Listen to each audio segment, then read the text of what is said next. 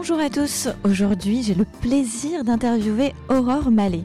Elle est docteure en neurosciences et sexologue et surtout elle s'intéresse aux liens entre les fonctionnements du cerveau de notre sexualité. Elle est thérapeute et elle mène aussi des recherches sur les impacts des contraceptions, des agressions, mais aussi des nouvelles technologies sur notre sexualité. Alors je ne sais pas si vous connaissez, mais elle travaille aussi avec VoxLove, la seule application de rencontre qui est basée sur la voix. On va en parler un petit peu dans le podcast.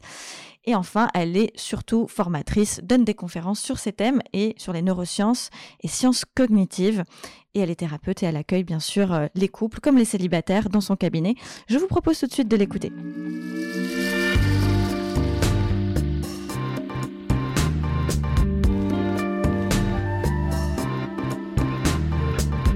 Bonjour Aurore Mallet. Bonjour. je suis hyper contente de t'avoir avec moi aujourd'hui pour ce podcast. On va parler d'un sujet euh, plus que d'actualité parce que je pense que depuis euh, ces, ces, ces, crises successives et ces confinements successifs, on a tous penser à un moment donné de l'impact des réseaux sociaux euh, sur nos relations, pas que des relations, pas, que les réseaux sociaux, d'ailleurs les, les, nouvelles technologies au mhm. sens large, sur nos relations, sur notre façon de voir l'amour, sur notre façon de, de désirer l'autre euh, et aussi de notre couple au moment T, au moment où on parle. Et, et aujourd'hui, donc tu es spécialiste. Alors j'ai fait une belle introduction tout à l'heure, mais donc tu es docteur en neurosciences, c'est bien ça, ça tout à fait. Voilà, et tu es aussi sexologue et tu reçois dans ton cabinet plusieurs couples euh, sur la, cette spécialité, hein, on est d'accord? Voilà, alors euh, c'est des couples ou des personnes euh, seules qui viennent me consulter sur des thématiques qui ont trait de près ou de loin aux questions de l'amour, de la sexualité. D'accord. Alors aujourd'hui, on va parler donc de cette euh, technologie qui nous envahit mhm. depuis plus de 20 ans, ah oui, plus. même plus, euh, et qui qui ne cesse de s'accroître avec euh, des, euh, des applications mobiles toujours au plus ciblées de ce qu'on on recherche. Mhm. Aujourd'hui, qu'est-ce que tu peux nous dé comment toi tu définis la technologie déjà? Eh bien Là, je vais remettre ma casquette de, euh, de scientifique et de biologiste au départ, puisque c'est ma formation initiale. Euh, je vais dire que la technologie, c'est vraiment euh, tout ce qui a été, euh, tous les outils inventés par l'homme. Euh, et ça, ça prend beaucoup de choses. Et techniquement, la contraception, la pilule la contraceptive, par exemple, le stérilet, le préservatif. Techniquement, c'est de la technologie également. Ah d'accord, on peut aller jusque-là. On peut aller jusque-là. Donc en effet, la technologie, euh, elle est partout dans notre sexualité, pour le meilleur et pour le pire. Donc moi, je vais parler de technologie, euh, quand je réfléchis à ces questions-là, je vais voir une, vraiment une vision à, à, large spectre. Donc on va avoir en effet euh, toutes les technologies médicales, mais on va avoir aussi toutes les technologies euh, de sextoy, par exemple. On a aussi depuis quelques années un très très grand développement avec euh, des sextoys euh, notamment pour les femmes. Et depuis euh, à peu près un an, depuis à peu près le confinement, euh, les boîtes se sont un petit peu penchées sur le plaisir masculin et on commence à voir sortir des nouveaux sextoys très intéressants pour les hommes avec des beaux designs, avec vraiment les mêmes efforts faits pour les hommes en termes de marketing également. Intéressant. Parce que là, c'est très intéressant. Mais évidemment, on va avoir euh, ce dont on parle beaucoup actuellement, l'impact des réseaux sociaux, l'impact des, euh, des applications. C'est vraiment, voilà. Alors, euh, effectivement, alors là, on est parti dans le, le, le, spectre est très large. Oui, le spectre est très large. Alors, par quoi commencer? On va, on va peut-être attaquer tout de suite euh, par le, le, vif du sujet. Enfin, alors, le vif, je sais pas vraiment s'il y a vraiment un vif du sujet, mais commençons par, euh, par ces applications de oui. rencontres c'est quand même, ça, change énormément la donne aujourd'hui, qu'on soit célibataire, en couple ou, euh, ou récemment séparé, enfin peu importe notre statut, ça nous influence énormément. Qu'est-ce que vous pouvez nous dire sur ça? Alors, il y a beaucoup de choses à dire sur les, sur les applications. Il y a beaucoup de choses qui sont dites en plus actuellement euh, dans les médias, euh, où des fois les applications vont être réellement euh, vilipendées ou alors complètement adorées, adulées. Enfin, donc c'est vraiment, il y a, un petit peu, il y a vraiment beaucoup de choses à dire. De manière générale, je dirais que forcément, elles ont énormément impacté et changé la société, plus dans la manière où on va concevoir la rencontre. Oui, alors, il voilà. y, y, y, en a pour qui c'est OK de rencontrer quelqu'un sur, euh, je vais dire Tinder, hein, mm -hmm. c'est le plus connu. Il euh, y en a qui sont nostalgiques euh, du temps d'avant, du temps d'avant où les rencontres se faisaient. Et même les gens qui sont ok sont toujours quand même un petit peu nostalgiques. Ah voilà. Moi, j'avais travaillé pour une startup qui s'appelait, euh, qui s'appelle Voxlove, euh, sur une application de dating basée justement sur euh, la, voix, la, rencontre par la voix, et on s'était rendu compte que la plupart des, des, célibataires qui étaient sur les applications de dating étaient très vite très déçus de la rencontre une fois qu'ils arrivaient au rendez-vous, parce qu'ils savaient en quelques secondes que ça allait pas marcher, et ils se disent j'ai vraiment perdu mon temps, et l'aspect justement très rencontre in real life avait pas lieu en fait sur les applications de dating. Donc en fait, même si les personnes sont OK, et surtout depuis, euh, depuis euh, la crise sanitaire, euh, il y a vraiment une espèce d'acceptation généralisée des rencontres sur les applications, alors que, ou sur les sites d'ailleurs, alors qu'il y a quelques années, je dirais même 5 5-7 ans, c'était encore un peu euh, tabou, un peu, euh, comment dire, un peu bizarre de dire, ah bah tiens, voilà, papa, maman, euh, mon nouveau copain, ma nouvelle copine, on s'est rencontrés sur des applications. Ça, ça crispait un petit peu. Ce que je dirais là vraiment maintenant avec le Covid, ce qui a vraiment changé, c'est que maintenant, c'est OK quand on va présenter vous vous êtes rencontrés où, voici mon nouveau copain, voilà, on s'est rencontrés sur Tinder, on s'est rencontrés sur tel site. Et ça, c'est beaucoup plus cool. Donc en, deux ans, il y a eu ce changement euh, radical. Moi, c'est ce que je vois vraiment. Ouais. Voilà. Et alors, euh, pour ceux qui, qui, qui sont addicts, parce qu'on parle beaucoup d'addiction avec ce fameux. Euh, il y a une petite vidéo d'Arte qui est très très forte qui parlait de la dopamine que généraient justement les matchs, les, oui, le, matching entre deux personnes. Il y a une forme d'addiction qui est en train de se créer, non? Bien sûr, c'est des addictions comportementales euh, qu'on voit euh, se développer. Euh, les personnes développent un geste habituel de swiper à droite, à gauche, etc. Et ça commence à rentrer, et c'est ce que cherchent hein, d'ailleurs les concepteurs de ces applications, de créer un, comment dire, un geste qui est associé uniquement à, au match. Voilà, et on trouve maintenant plein d'autres applications, notamment même des applications d'immobilier, où on a ce geste swiper, voilà.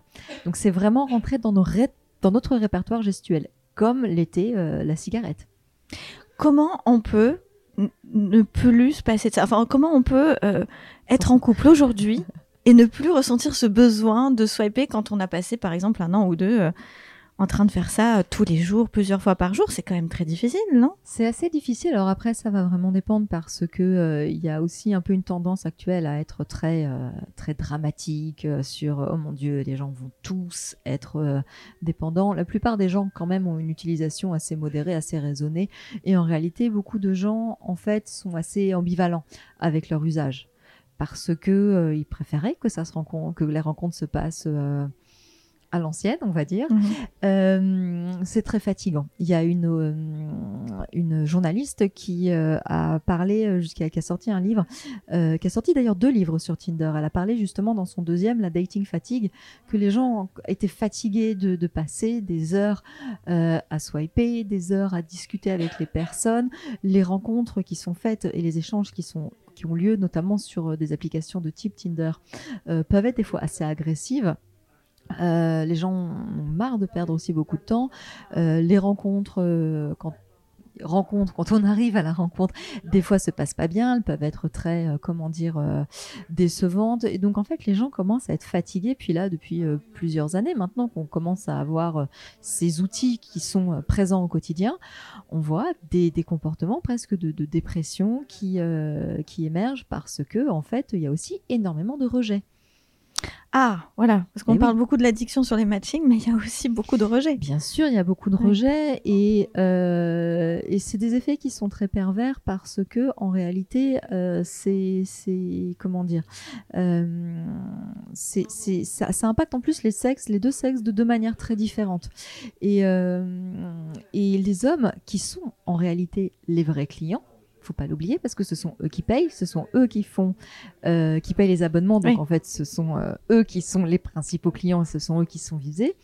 Euh, peuvent être très vite rejetés, enfin reçoivent beaucoup de rejets. Souvent, c'est les, on s'est rendu compte qu'en fait, euh, les, les, comportements sur ces applications de rencontres renforçaient en fait des comportements sexistes avec les femmes qui n'ont pas à payer et qui restent, comment dire, euh, entre guillemets poursuivies alors évidemment, il y a d'autres sites de rencontres qui ont été créés et qui viennent décaler ça, euh, qui ont été faits par des femmes, notamment Badou. Euh, voilà, mais il y a quand même cet aspect de euh, comment dire, la femme est un petit peu, comment dire, c'est un peu l'homme propose, la femme dispose. La femme attend, c'est le mec qui vient chercher, qui vient, qui doit lancer la discussion. dans plein de sites de rencontres, l'homme peut envoyer des cadeaux, peut envoyer des messages, mais il doit payer c'est lui qui paye l'abonnement, c'est lui qui paye les messages, c'est lui qui paye euh, pour aller voir des photos, etc., etc. Et euh, il y avait même une personne qui m'avait, euh, parce qu'en plus c'est encore attendu que ce soit l'homme qui paye lors du premier rendez-vous, parce qu'on ne s'est pas encore débarrassé de toutes nos, nos, vieilles habitudes du siècle dernier. Et j'avais un homme qui me disait qu'il avait calculé pour avoir un date. Juste le date, ça, le, ça lui coûtait en moyenne 15 euros. Ah oui. Ouais. Entre ce qu'il doit payer avant dans, la, Voilà, tous les, les, refus qu'il a, etc. Bah, en fait, euh, voilà. D'accord, donc ça, ça, commence à coûter cher le date. Exactement. Et, les femmes n'ont absolument pas conscience de ça. Et du coup, elles se prennent aussi, euh, sans en avoir conscience, toute la frustration de ces hommes euh, lors des échanges et lors des rencontres. Et euh, elles sont placées dans une position qui est, comment dire, pas du tout égalitaire, sans qu'elles en ont réellement conscience. Donc, on ne peut pas leur demander d'être en, en pouvoir et en maîtrise de ce qui se passe. Donc c'est toujours très très euh, c'est très ambivalent, c'est vraiment très très délicat. Après euh, il y a des choses qui sont intéressantes qui se passent. Il y a y a y faut pas non plus oublier que euh, les applications ont aussi permis comment dire des des enfin ont eu beaucoup de, de positifs notamment pour des minorités les minorités sexuelles. On a beaucoup d'applications comme le LGTB, euh, LGBT. LGBT. oui, oui, oui. côté dyslexique. Bien sûr. LGBT, oui, oui. Et, d'ailleurs, je, je, voulais qu'on parle un petit peu de Grinder. Bien sûr. Pas, pas du tout le, même usage que dans le monde hétérosexuel, euh, où, on voit que voilà, l'usage est, très euh, cash, euh, très rapide, c'est quand même. Alors ça, il y a aussi des, des, comportements qui répondent au code des communautés. Aussi. Donc euh, il y a une partie, une partie de la communauté gay qui va faire usage de codes très, comment dire, très ouverts, très directs, très cash, de voilà. Ça, les a aidés, cette, cette communauté, ça, a aidé cette communauté à se libérer, à se rencontrer. Bien sûr, bien sûr. Euh, ça a augmenté les potentiels de, de rencontres. C'est aussi ça hein, euh, qui est utile, c'est que ça a permis euh, d'augmenter en fait les possibilités. alors, par contre, les premières applications de rencontres, elles étaient gays historiquement. Ah oui. Et j'ai mangé le nom, mais alors par contre, c'est vrai que par contre, les lesbiennes n'ont pas eu leur pendant euh, euh, d'applications, euh, en tout cas pas tout de suite, sur sur le comment dire le le marché. Et par contre, c'est vrai que maintenant, la plupart des sites sont comment dire ouverts pour inclure en fait les personnes gays, lesbiennes, les, toutes les orientations sexuelles sont comment dire bienvenues en fait. Et ça, par contre, c'est quand même quelque chose de très de très nouveau dans nos sociétés. Ça fait partie des points très positifs en fait des, applications de rencontres. Il y a d'ailleurs Wild aussi. Oui. Voilà, pour les, pour les on va dire, euh, ceux qui ont une sexualité. Pratique sexuelle. Euh, pratique sexuelle autre et atypique. atypique, enfin, on sait pas vraiment hein, si c'est atypique ou pas, en tout cas, qui. Euh, pas commune, on va dire. Pas, commune, mais c'est intéressant aussi d'avoir ça parce que euh, des personnes qui ont des goûts sexuels et des préférences sexuelles et érotiques particulières, c'est vrai que si elles vont se retrouver avec des gens qui ont des pratiques sexuelles qu'on appelle vanille, ça va pas matcher. Vanille. Vanille, voilà. c'est ce qu'on. Pratique sexuelle vanille. Voilà. Euh, et, et c'est bien qu'il y en ait justement pour tout le monde parce que on est aussi là pour faire des rencontres amoureuses et sexuelles. Euh, il Enfin, on n'a pas tous les mêmes goûts sexuellement. Alors c'est peut-être là justement que, que, que, la technologie, en tout cas les réseaux sociaux et toutes ces applications, sont intéressantes pour ceux qui sont justement en recherche d'une sexualité similaire et atypique. Ouais. Parce que c'est pas facile de, de rencontrer quelqu'un euh, qui a des, des, mêmes préférences. Pour ceux qui pratiquent, euh, voilà, de, je sais pas, l'échangisme par exemple, oui. pour donner un exemple concret, euh, c'est pas forcément euh, ceux qui en tout cas qui ont envie de connaître euh, quelqu'un ou qui s'y mettent bien sûr qui commencent c'est pas facile de rencontrer de, de, façon naturelle quelqu'un bien sûr euh, donc ça ces applications sont très utiles pour mhm. pour ces personnes et alors la romance dans tout ça? Ah. Est-ce qu'elle existe encore? Est-ce qu'elle est, est-ce qu'on doit, est-ce qu'on doit revisiter la notion de de romantisme, de... Il y a quand même des belles histoires hein, sur les, sites de rencontres, des personnes qui se rencontrent euh, sur des sites euh, qui au départ étaient censés être des rencontres d'un soir ou des rencontres légères, et puis qui au final euh, restent ensemble et sont ensemble pendant plusieurs années, et il y a vraiment des choses qui, qui existent, qui se font. Après, ça se fait au bout de beaucoup... de rencontres. Ah. mais comment dire? La, c'est possible ça? Vous envoyez dans votre cabinet oh, J'en euh, vois, oui, j'en vois. Des, des personnes qui au départ étaient juste là pour du pour du sexe, on va dire, et qui au final euh, se sont attachées. Bien sûr, oui, j'en ai, j'en ai dans mon cabinet. Euh, après, évidemment, la romance, l'idéal romantique, il n'a pas disparu.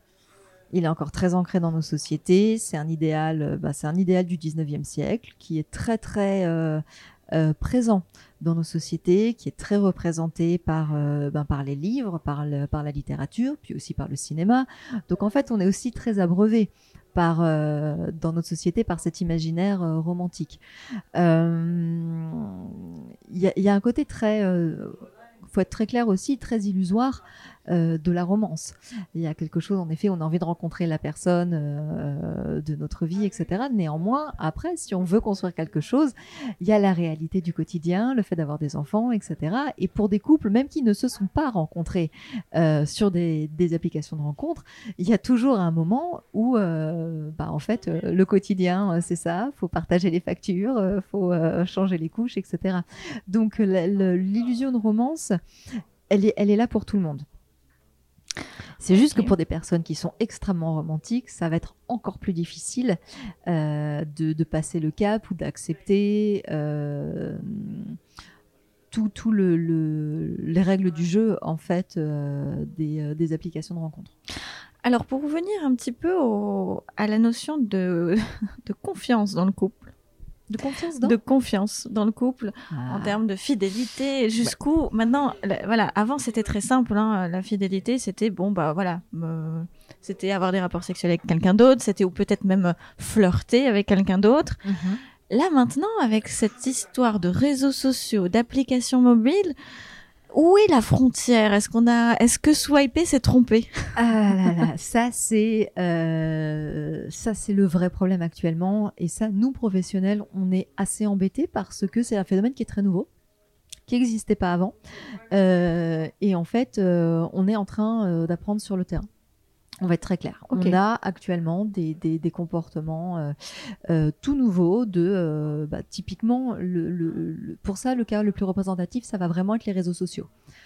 On a tous une histoire avant, on n'est plus comment dire on se marie plus à 18 ans, on reste toute sa vie avec notre mari, on a des ex, bah forcément est-ce qu'on coupe le contact ou pas avec l'ex, c'est un sujet qui revient de manière récurrente en thérapie de couple. C'est le sujet. C'est le sujet qui revient de manière récurrente.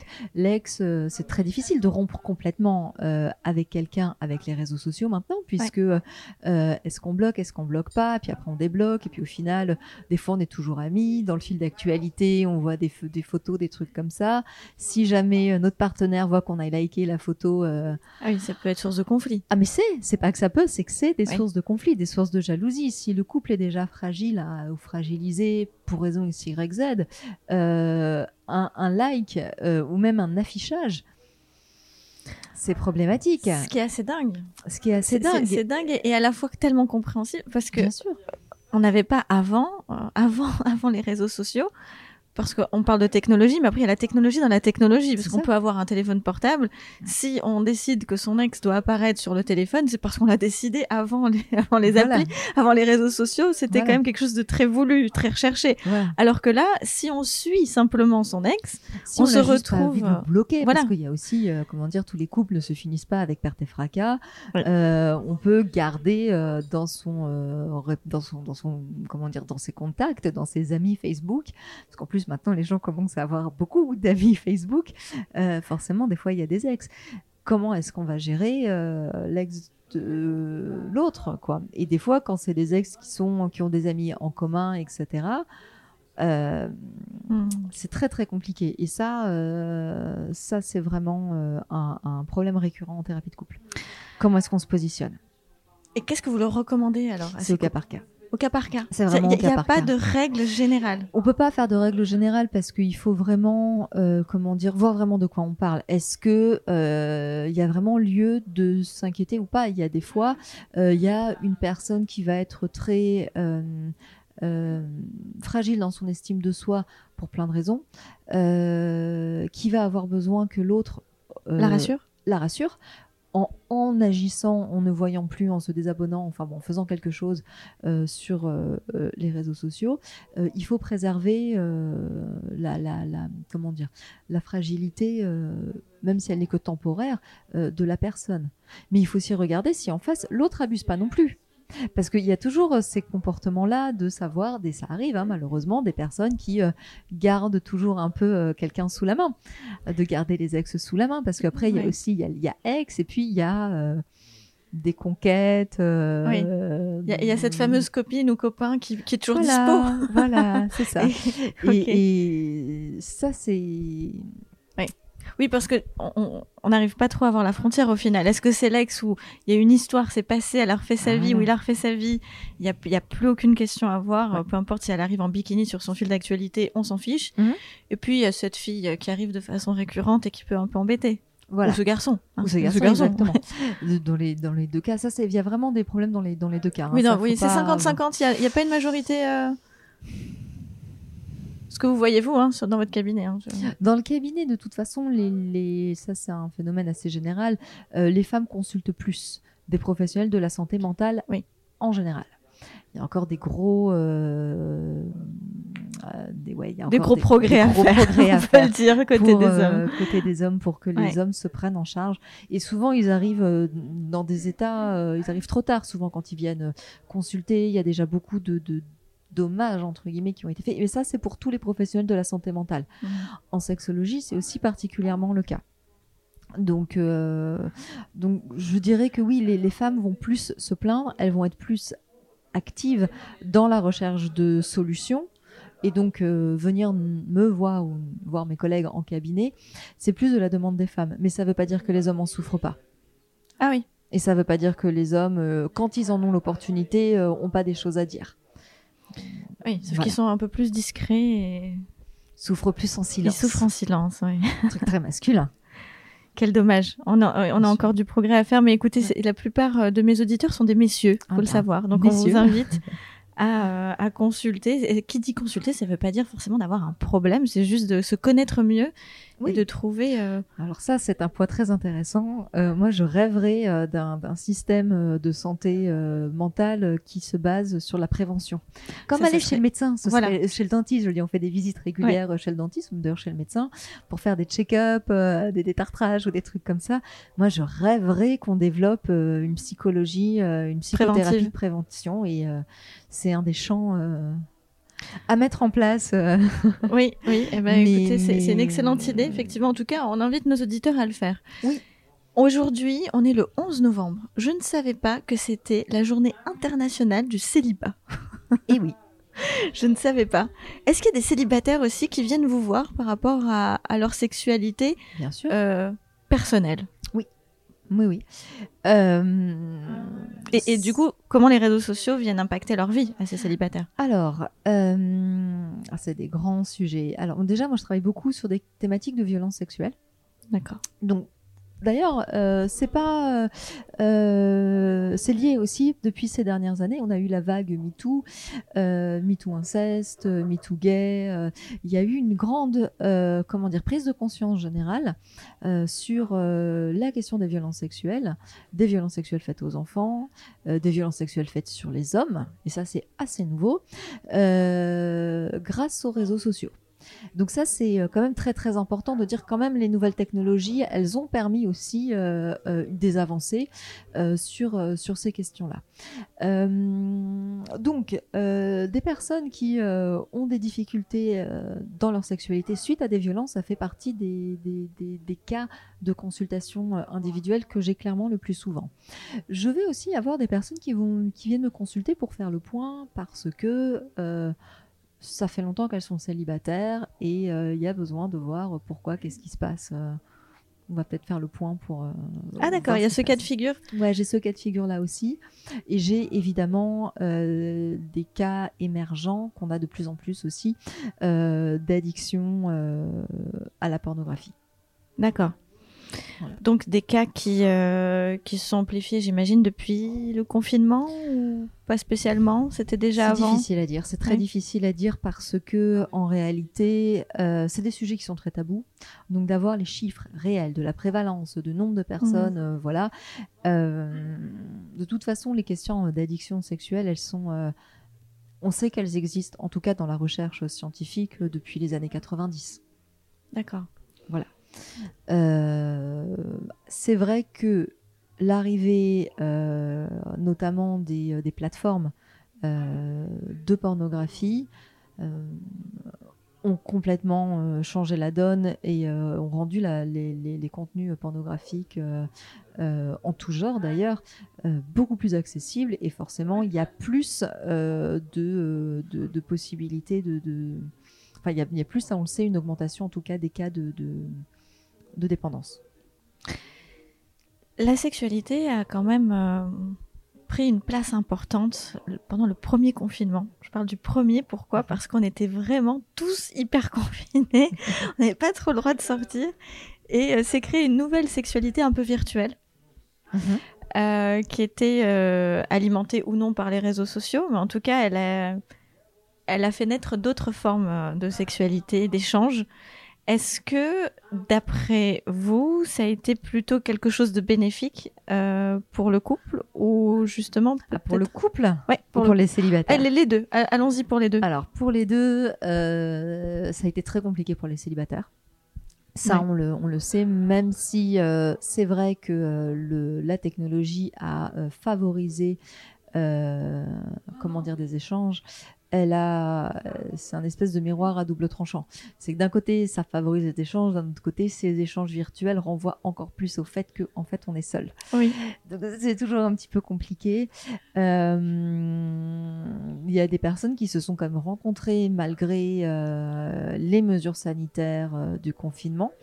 je le disais d'ailleurs justement, été beaucoup interviewée à la suite de ça et je discutais avec une journaliste qui me ramenait des, des cas de d'interviews qu'elle avait fait sur des, des, personnes qui avaient fait des rencontres euh, très violentes pendant le confinement.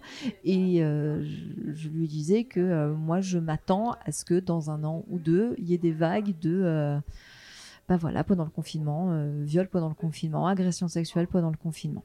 Ça, c'est des choses que j'ai entendu un petit peu. Je sais qu'il va y en avoir encore plus. Il faut que, comment dire, les choses se digère un petit peu, mais euh, parce que les, après des violences, les gens mettent du temps à parler. Voilà, c'est ce que j'allais poser comme question. C'est normal? C'est tout à fait normal. Euh, parce qu'on s'imagine que la vague aurait pu arriver très vite après non, le, non, une fois que... Non, non, non, non. Puis en plus, il y a eu beaucoup de choses. Il y a le travail, euh, le, des fois bah, la maladie, tout simplement, parce qu'il y a quand même des gens qui ont été malades, des proches qui ont été malades, des parents qui sont morts, etc. reprendre le travail, des enfin voilà. Donc du coup, une fois que tout ça sera passé, euh, va émerger euh, des questions un petit, vont émerger des questions un petit peu plus euh, délicates, des questions de, de, mauvaises rencontres entre guillemets, avec des grosses guillemets, lors du confinement. Donc pour les célibataires, ça a été quelque chose de manière générale d'assez d'assez lourd quand même. pour les couples. malheureusement la même chose également parce que, alors évidemment, ça change si on est euh, jeune couple euh, ou couple euh, avec enfants. ah oui, ça change. Parce qu'il y a beaucoup de couples qui se sont retrouvés avec les enfants et travaillent en télétravail. Oui, donc là, il n'y a pas de place pour l'intimité. c'est le dernier des problèmes.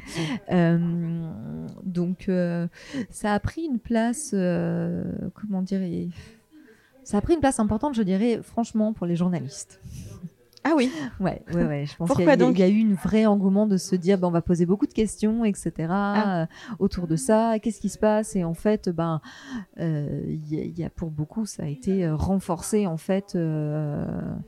en vrai, c'est toutes les périodes de crise en fait vont renforcer des choses qui sont déjà existantes. Des couples qui mm. allaient déjà pas très bien ont été encore plus mal. Des couples qui allaient bien se sont retrouvés renforcés parce que. Ça, c'est votre constat? C'est notre constat, mais c'est quelque chose qu'on connaît très bien en, psychologie, en fait. On sait très bien que dans des périodes de, crise, de crise économique, de guerre, de famine, de voilà, et on le sait depuis très longtemps, euh, que en fait, euh, les extrêmes sont renforcés. Des couples qui étaient violents, les violences ont augmenté. Euh, des personnes qui avaient un fond anxieux vont avoir une anxiété qui va être renforcée. Des personnes qui étaient solides, des couples qui étaient solides, vont se retrouver encore plus solidifiés donc voilà, des personnes qui euh, avaient des, grandes des bonnes communications dans le couple vont euh, encore plus valider euh, ces bons modes de, communication et voilà. Et par rapport aux célibataires qui se sont finalement, alors ça a été peut-être très dur au départ, mais peut-être est-ce qu'il y a un phénomène aussi d'habitude? Oui, bien sûr. entre bon bah c'était dur, mais maintenant j'ai pris le pli et, et je me suis habituée avec les réseaux sociaux et les Tinder etc à voir ma mon activité sexuelle. Euh, voilà. Ça, c'est une question euh, qui a fait très peur aux journalistes que j'ai eu euh, très très rapidement, à savoir est-ce qu'on va s'habituer au confinement? Et d'un point de vue neuroscientifique en fait.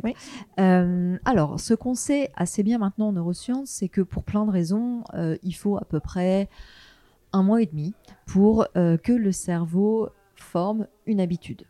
Donc c'est vrai ça. C'est vrai, c'est vrai. Il faut, il faut 21 jours. En fait, non, il en faut un mois, un mois et demi. En vrai, c'est entre un mois et un mois et demi. Ça va dépendre du type d'habitude, ça va dépendre de la complexité de l'habitude, ça va dépendre du contexte, ça va dépendre de plein de choses. Donc, moi, je mets au sens large un mois, un mois et demi.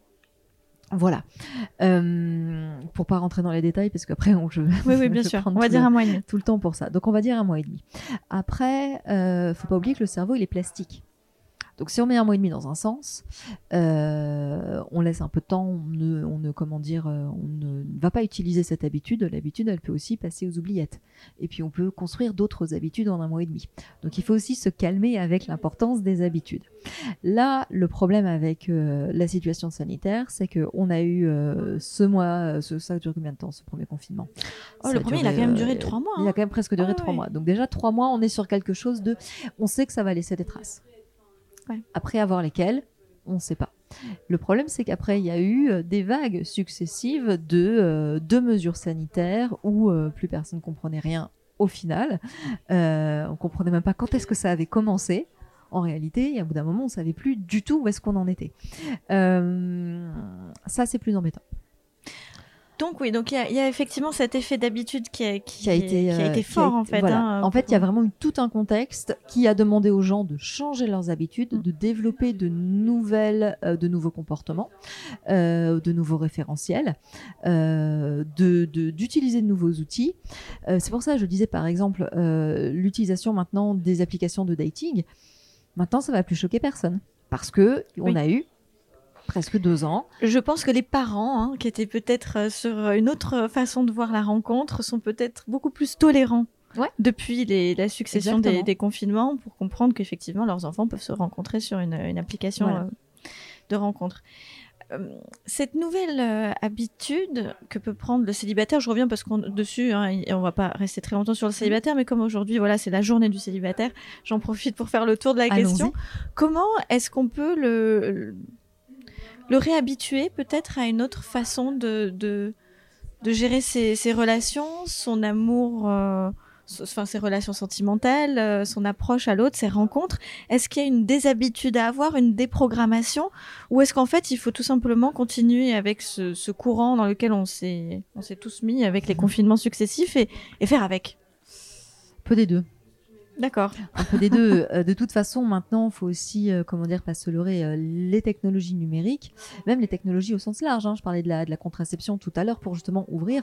Ça fait partie de, de, de, de, notre vie maintenant. La, plus personne va questionner l'utilisation du préservatif. Non. Voilà, heureusement. on a tous un téléphone portable, on a tous des réseaux sociaux. Maintenant, on est obligé de faire avec la technologie ça fait partie de notre quotidien. Donc de toute façon, ça sert à rien au bout d'un moment de lutter contre. Euh, il faudrait peut-être plutôt essayer de le faire intelligemment. C'est plus ça en fait, de savoir que ben euh, comment dire, euh, il y a quand même des applications qui sont plus comment dire saines que les autres. Qu'il y a des applications qui sont un peu plus comment dire questionnantes notamment en termes d'algorithme. ah oui, ça c'est encore ah bah oui, c'est un, vrai, c'est un vrai sujet. On parlait justement des, des, des, impacts que ça peut avoir sur l'estime personnelle. On parlait du rejet. Euh, c'est quand même des coups durs euh, d'enchaîner des rejets, de voir qu'en fait les, les, les, les, personnes avec lesquelles qui nous sont proposées dans notre fil sont euh, pas des personnes qui nous plaisent et qu'en fait on est appâté, on prend pas, enfin la manière dont marche notamment Tinder, c'est si on n'a pas l'abonnement, on met, il y a 10 filles, on peut voir je crois 10 profils ou 15 profils et en fait c'est 10 profils qui nous correspondent pas. Le dernier c'est presque quelque chose qui nous correspondrait, puis après, hop, on doit s'arrêter. Très frustrant. Donc tout ça, ça joue sur la frustration et donc ça, ça, fait monter une, tension en fait dans, le consommateur. Et euh, ça, ça a des impacts à long terme sur les personnes. C'est justement, je renvoie au livre de Dating Fatigue et de euh, comment elle s'appelle, j'ai oublié son nom, euh, Julie quelque chose qui a, écrit justement son premier livre, c'était sur Tinder en 2019, c'était L'amour sous algorithme, où elle parle très bien de tout ça. Donc au final, maintenant, on a aussi des personnes qui comment dire, euh, ont euh, une dating fatigue et qui euh, sont fatiguées de ces rencontres et ça impacte le présent, l'avenir, la rencontre, tout ça. Donc c'est pour ça maintenant, de toute façon, il y a ce passé-là aussi chez beaucoup de personnes. Mmh. Et il faut composer avec. Voilà, donc il faut composer avec. C'est pour ça on peut pas, comment dire, s'en passer complètement. Après, c'est au cas par cas. Encore une fois, encore une fois, le cerveau il est aussi plastique. On peut aussi apprendre d'autres choses.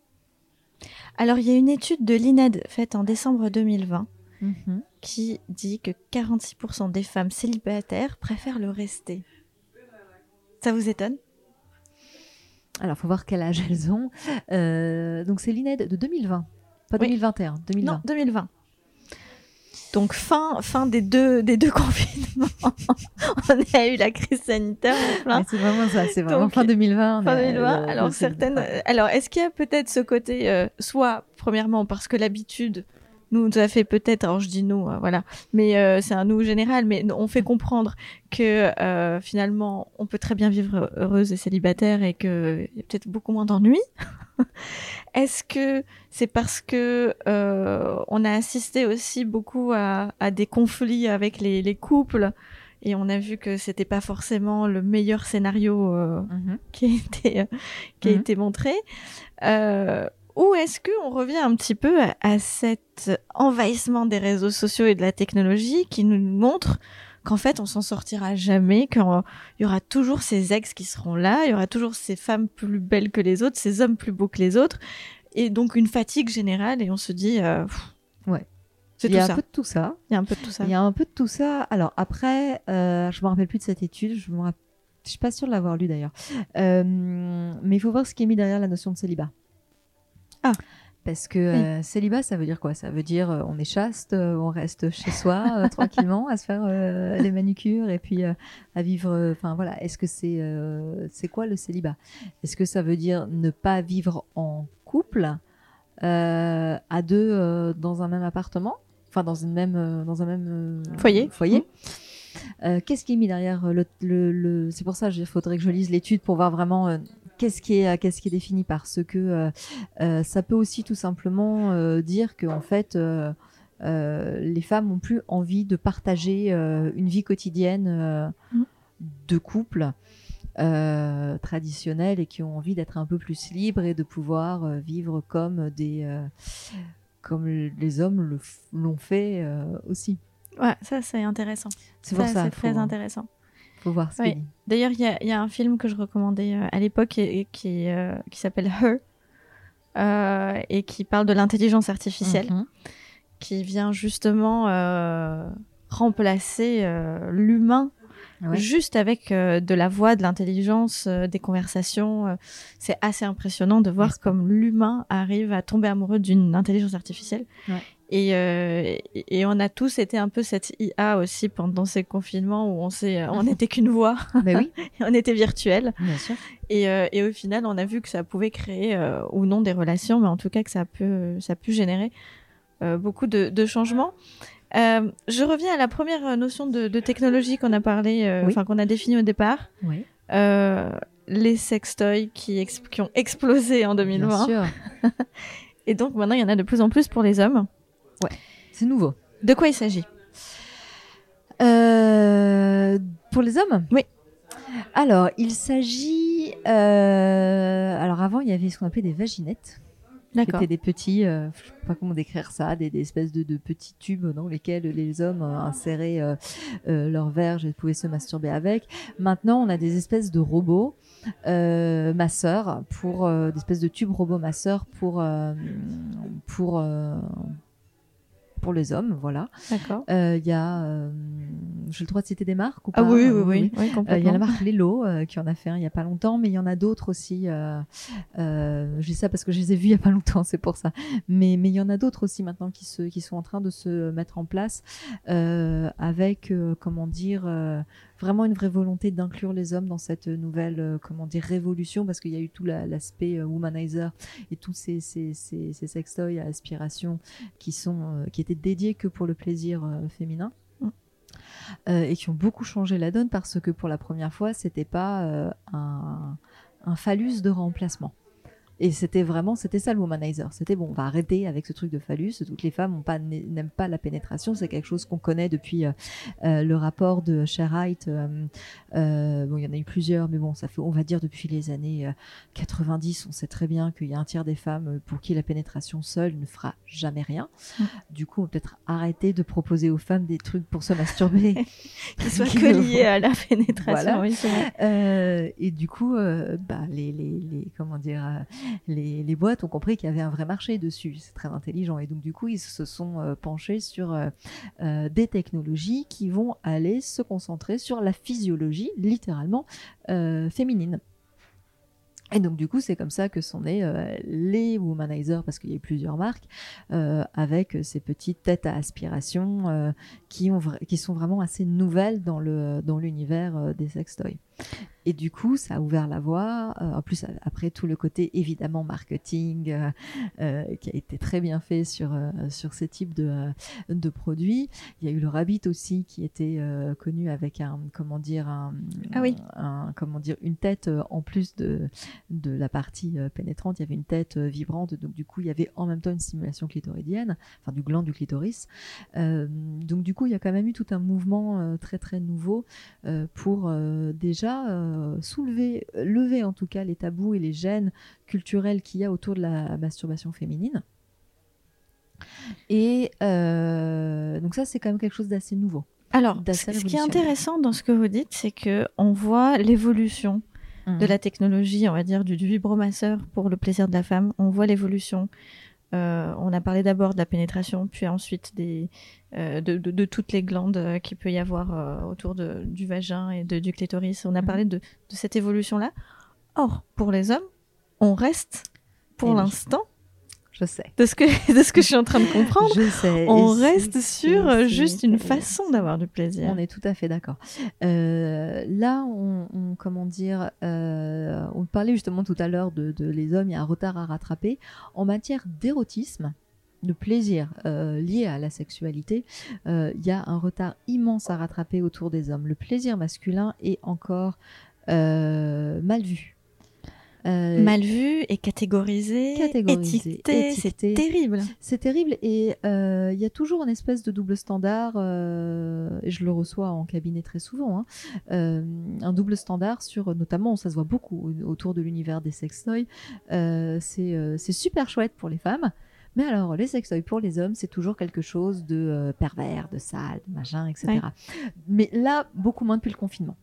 Donc ça c'est assez intéressant parce que là il y a quand même, euh, messieurs, rassurez-vous, un nouveau marché qui est en train de s'ouvrir avec des nouveaux produits qui sont en train de sortir, avec des, des, des vraiment euh, des avancées en R&D aussi de la part des, euh, des, boîtes qui maintenant se penchent un peu plus en disant bon maintenant ça fait des années qu'on fait des trucs chouettes pour les femmes, il y a peut-être un autre marché.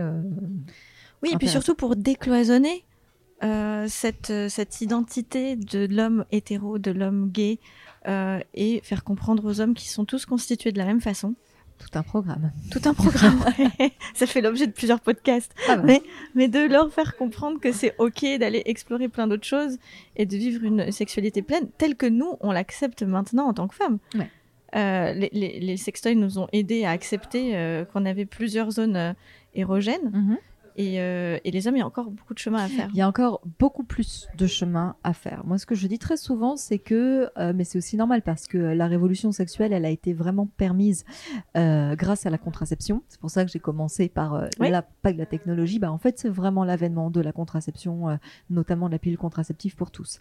Du coup, en fait, qui a majoritairement bénéficié de cette libération sexuelle? Bah, En fait, c'est les femmes. Hmm, intéressant. Euh, parce que euh, ça nous a libérés du poids de la maternité. Ok. ok. Et depuis euh, la révolution, depuis cette révolution sexuelle, il y a vraiment, comment dire, beaucoup moins de, de, comment dire, de, de la, femme, c'est beaucoup plus facile pour elle de s'émanciper. C'est, elle est beaucoup moins cantonnée à la maison qu'avant. Je dis pas qu'il n'y a pas encore du travail à faire. Hein, oui, oui, non, mais on, se comprend. Mais ça a été vraiment une rupture. Et c'est cette partie-là qui n'est pas encore euh, assez euh, euh, pensée. C'est vraiment qu'est-ce qu'on va faire de tout ce temps libre maintenant qu'on a moins d'enfants? Bah, on voit que maintenant les femmes, bah, elles font plus d'études. Et ça, c'est quelque chose qui est très connu en, sciences, en sciences sociales. là où les femmes vont avoir de la contraception, ben, elles vont faire des études plus longues.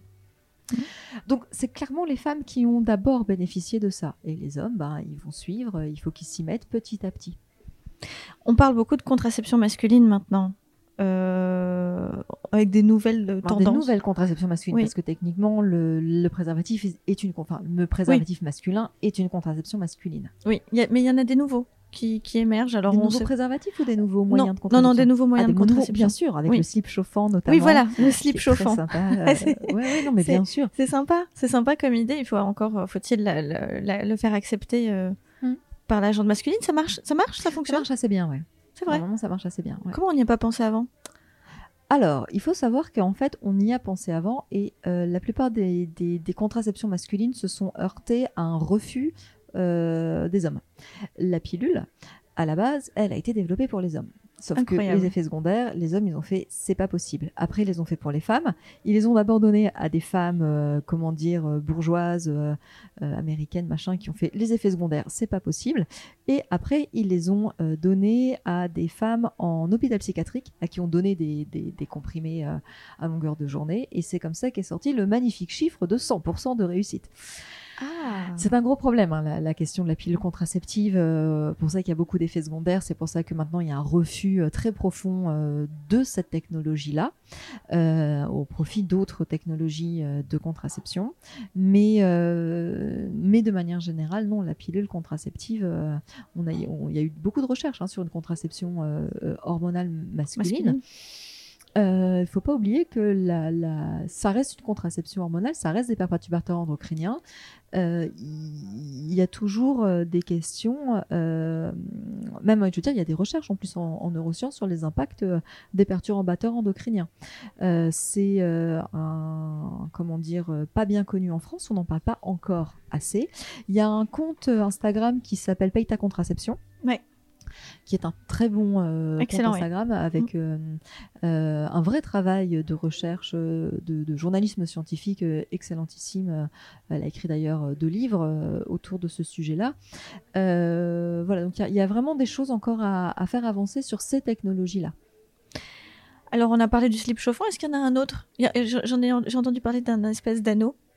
Oui, alors oui. Encore faut-il réussir à, le porter euh, tous les jours. Ouais, voilà. C'est pas hyper confortable. C'est pas, pas hyper confortable.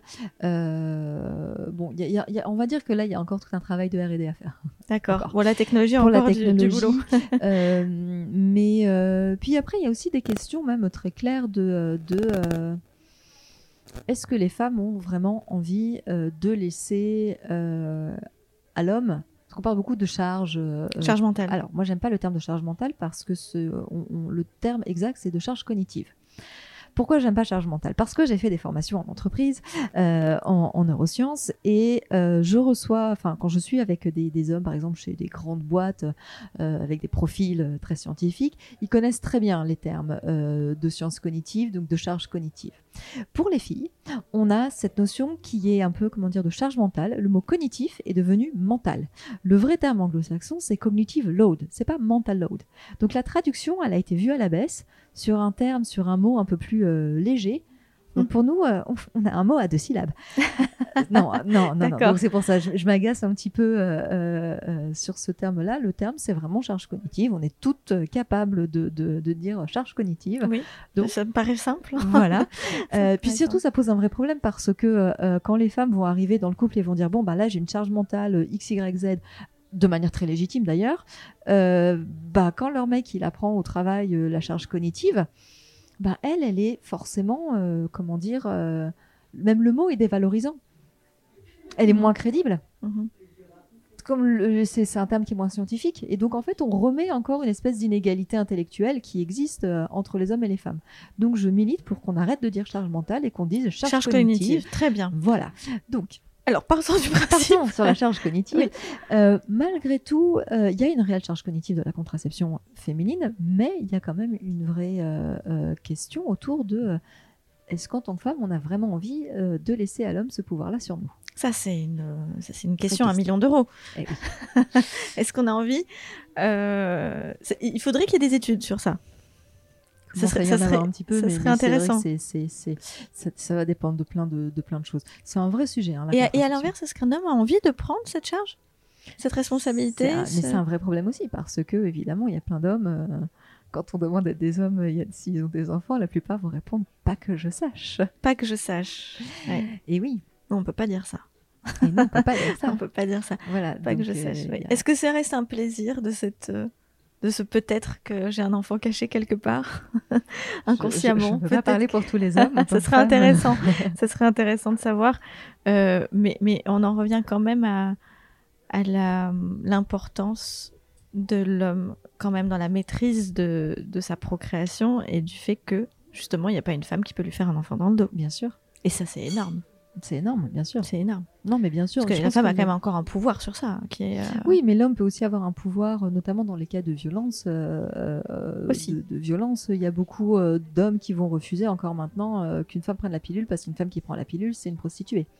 C'est des choses que. Ah oui, ça existe encore. ça existe encore. Incroyable. Donc, donc en fait, c'est un vrai sujet humain humaniste vraiment, qui est encore un, un, un, grand cheval de bataille du 21e siècle mine de rien, la contraception. Si on doit faire euh, une synthèse de toute cette euh, nouvelle technologie, à la fois au service du plaisir féminin, puis de plus en plus masculin, mhm. euh, au service de la contraception, au service des rencontres, mhm. ou, justement de la solitude, qu'est-ce qu'on doit constater? Donc, vers quoi on va? Vers quoi va l'humanité? Ah, ça c'est une grande question. Vers quoi on va euh, J'ai pas de boule de cristal, je peux pas répondre. Je pense que euh, il faut être tempéré dans les analyses et dans les euh, parce qu'on voit beaucoup de choses très comment dire très alarmistes, de, des livres très alarmistes, des, des, prises de position dans les médias très alarmistes sur l'utilisation des technologies. Il faut revenir tout simplement sur la définition d'un outil un outil, ça reste un outil. On peut l'utiliser de manière très positive ou de manière très négative. Euh, il y a des choses qui peuvent être très très chouettes avec des, réseaux sociaux. Il y a des choses, euh, par exemple MeToo, on prend l'exemple MeToo, c'est très bien, les réseaux sociaux ont permis MeToo. D'un autre côté, il y a des effets négatifs avec ça. Enfin, c'est l'histoire du marteau. Avec un marteau, on peut construire une maison, mais on peut aussi tuer quelqu'un. Exact. Voilà, donc ça reste des outils et il faut être très, comment dire, euh, comment dire, assez détendu, j'ai envie de dire, euh, mhm. dans, dans, les usages et dans ce qui se passe, euh, qu'est-ce qu'on veut, qu'est-ce qu'on veut pas, très clair avec soi sur euh, qu'est-ce qu'on veut faire, de quoi on a envie à ce moment-là, vers où on veut aller, pourquoi on aurait besoin de tel site de rencontre ou pas, parce que c'est aussi ça ce que ça permet cette technologie. On a plein de possibilités maintenant, donc ça c'est plutôt chouette en réalité d'avoir le choix, d'avoir le choix, d'aller voir des sites pour des pratiques sexuelles particulières, des sites pour des orientations sexuelles particulières, sans prendre le risque euh, de se faire insulter. Parce qu'il y a aussi ça hein, sur les autres sites, euh, euh, comment dire, soi-disant ouverts aux LGBT. donc du coup, il y a quand même des, vraiment des aspects très positifs. Après, moi je pense, et là ça dépasse peut-être un petit peu, comment dire, l'individu, mais c'est vraiment qu'il y ait une surveillance peut-être un petit peu plus importante de la part des, des politiques sur les usages D'accord. Donc ça il doit y avoir quand même un contrôle. Il devrait y avoir un contrôle. Vraiment, je pense que c'est de manière générale. Alors peut-être pas pour les sextoys parce que franchement, ça, ça oui, reste, comment dire. je pense qu'on s'en fout un petit peu de l'opinion de Macron sur les sextoys. Oui, oui, mais c'est même pas que de Macron. C'est juste, enfin voilà, il y a des, il y a des, il y a des, il y a des, il y a des jeux. Ça reste des jeux. voilà. Mais euh, tout ce qui va être réseaux sociaux, tout ce qui va être euh, garder trace euh, des conversations qui va avoir qui vont avoir lieu, qui peuvent ça être utilisées après lors de divorce. Euh, il y a beaucoup de choses à, en tout cas, il y, a un impensé en tout cas au niveau politique sur ces questions-là. C'est intéressant, c'est intéressant surtout sur la partie divorce, effectivement. Euh, il nous reste cinq minutes. J'ai une, une, question de Julie à l'instant euh, qui me demande comment faire mhm. pour faire en sorte que son copain coupe avec ses ex. On revient justement ah, ça, c'est la, discussion de départ. Euh, je pense que là, vraiment, il faut, euh, faut faire une médiation. Et là, c'est vraiment euh, un thérapeute de couple, un médiateur, un conseiller conjugal. Alors, il faut savoir que donc cette personne n'est pas mariée. Hein, elle, mhm. elle, est en couple depuis, si je me trompe pas, 18 mois. Mhm. mais ça l'agace de voir son conjoint maintenir cette relation avec des ex qui n'ont pas forcément été des ex de, de grand amour, hein, mais des mhm. ex voilà euh, de, de, quelques soirs, on va dire, et qui plus est est très est, abonnée à toutes les plus jolies filles de France, c'est ce qu'elle me dit. et ça, ça, l'énerve beaucoup. Je la comprends tout à fait. Et euh, faut déjà faut qu'elle sache qu'elle n'est pas la seule. C'est un problème, comme je le disais tout à l'heure, c'est un problème récurrent. Là, honnêtement, euh, je, je, la meilleure chose, c'est vraiment de s'asseoir avec un médiateur, quelqu'un qui est neutre comme je disais tout à l'heure, est-ce que, euh, comment dire, il y a vraiment euh, euh, un abus de la part du mec qui se rend absolument pas compte, qui est complètement La plupart ils sont dans le déni. Quand je dis il, hein, je parle aussi d'hommes comme de femmes, mais en tout cas ceux qui sont dans cette dans cette consommation, dans dans, le fait de, de, faire des règles, c'est tellement anodin. On peut on peut mettre ça sur le compte de c'est anodin. Alors c'est là où c'est toujours très délicat. Il y a des personnes pour lesquelles, pour eux, qui c'est complètement anodin parce que c'était une bonne copine et puis voilà. Est-ce que ça l'est vraiment Est-ce qu'on ne sait pas Et ça, c'est pour ça, il ne faut pas hésiter à aller euh, vraiment. Là, je recommande vraiment euh, d'aller s'asseoir avec une tierce personne euh, pour, comment dire, mettre les choses à plat. Vous, alors là, je posais une question à vous en tant mhm. que thérapeute sexologue. Qu'est-ce mhm. que vous pensez justement de ce lien finalement qui reste en permanence entre les personnes? Il est, euh, il est là, non C'est quelque chose qu'on alimente au final. ça, c'est par contre une des grandes nouveautés justement des réseaux sociaux, c'est qu'on ne coupe pas le lien. On, voilà. Ça devient très très difficile. Euh, J'ai fait euh, plusieurs dernières interviews à ce sujet-là. C'est un, c'est presque malsain en fait. Voilà. Il y a un côté quelque chose qui est, qui est quand même pas très très euh, clean, euh, qui on peut empêcher d'aller de l'avant, qui va euh, fragiliser des relations qui peuvent être de très belles relations naissantes, parce que il y a Micheline oui.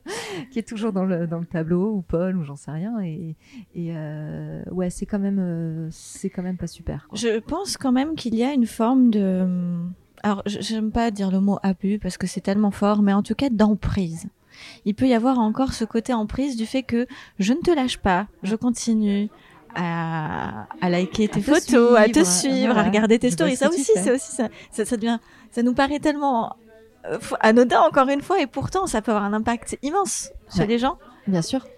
Et pas forcément les plus fragiles. C'est juste, ça, ah maintient un lien. Ça maintient un lien. Bien sûr, ça maintient un lien. Euh, il y a des fois où clairement, oui, euh, quand en plus on vient de rompre, ça peut être pas mal de bloquer la personne c'est ce qu'il y a de mieux. Hein. C'est vraiment ce mieux. parce que D'ailleurs, si on doit donner un conseil ce soir, celui-là. bloquez, bloquez vos ex avec lesquels vous ne voulez plus avoir oui, alors des fois ça dépend. Alors si vous voulez plus avoir des réactions parce que vous considérez que euh, il faut plus avoir de, relation avec lui, vous le bloquez. Après, il y a aussi des modalités de, on peut ne plus voir les stories de telle ou telle personne. Ah exactement. Et ça, euh, exactement. comment dire, il y a, y a aussi euh, sans être dans le dans le truc très dramatique de je te bloque pour ne plus jamais te revoir. On peut aussi être sur quelque chose d'un peu plus bon. Euh, là, euh, on vient de rompre, c'est difficile. On a besoin d'un peu de temps. Euh, voilà, on se, on, reste amis sur les réseaux. On peut toujours, enfin voilà, sans être un truc dramatique. Mais par contre, de voir ta tête. tous les soirs quand je me connecte, c'est pas possible. C'est normal. Vous pouvez désactiver je ne sais plus comment on fait, mais il faut aller sur Google, regarder comment désactiver. Alors j'avais j'avais aperçu une, dernière question, c'est comment Oh, on peut faire Qu'est-ce que vous interprétez, pardon? Mhm. Qu'est-ce que vous comprenez par la personne? Donc qui vient euh, d'un couple qui vient de rompre euh, elle souhaite euh, garder une distance en disant voilà, on mhm. se parle plus pendant X temps, le temps que l'eau coule sous les ponts, etc. Mais lui insiste et continue à interagir sur ces publications. Qu'est-ce que ça veut dire de la personne? Est-ce que ça peut vouloir tout dire. Là vraiment, faut pas, faut pas faire de la, comment dire, de la, généralité, de la généralité, puis de, du, comment dire, du truc à l'arrache. Il euh, faut vraiment voir si ça se trouve, ça peut être euh, le mec qui était au final très ami euh, lors de cette relation et qui en fait, euh, bah on n'est plus euh, ensemble, mais on peut toujours être potes. Et puis j'aime bien ce que tu fais. Et puis mm. voilà, ça peut être à l'inverse un amoureux transi qui ne fera, enfin voilà, tout est possible en vrai. Donc c'est pour ça, il faut pas faire de de, de Parce qu'en fait, le problème c'est aussi de l'interprétation qu'on donne à tout ça. Et, et, et c'est ça qui est qui est un problème dans un problème. Eh oui c'est l'interprétation qu'on donne et, euh, et je pense le manque de, de code finalement. De, de qu'est-ce que ça veut dire quand quelqu'un continue à, à, interagir avec nous alors qu'on Qu'est-ce que ça veut dire Alors, On n'a pas de mode d'emploi pour l'instant. On n'a pas d'interprétation des, des, choses. Et mm. donc, comme vous le disiez, c'est au cas par cas. Il faut peut-être euh, peut-être s'asseoir avec la personne et dire bon, qu'est-ce que qu'est-ce que ça veut dire tout ça Qu'est-ce qui se passe? Bon, et eh ben c'est un sujet sans fin. Merci infiniment, Merci Aurore. On espère vraiment que les messieurs qui nous ont écoutés euh, s'intéressent davantage à la prévention et aller voir et consulter euh, un, un psychologue, psychanalyste, euh, sexologue, euh, voilà, tout, tout, tout ce qui peut être en mesure de de l'aider à se connaître et les femmes oui, bien et puis d'alléger aussi des fois il y a des problèmes qui sont juste là et qui prennent un peu trop la tête. Exact. Et qui peuvent être réglés très rapidement au final. Tout à fait. Merci encore une fois Aurore. et je vous dis merci pour votre écoute et votre fidélité sur mes podcasts. Merci à tous. Au revoir. Au revoir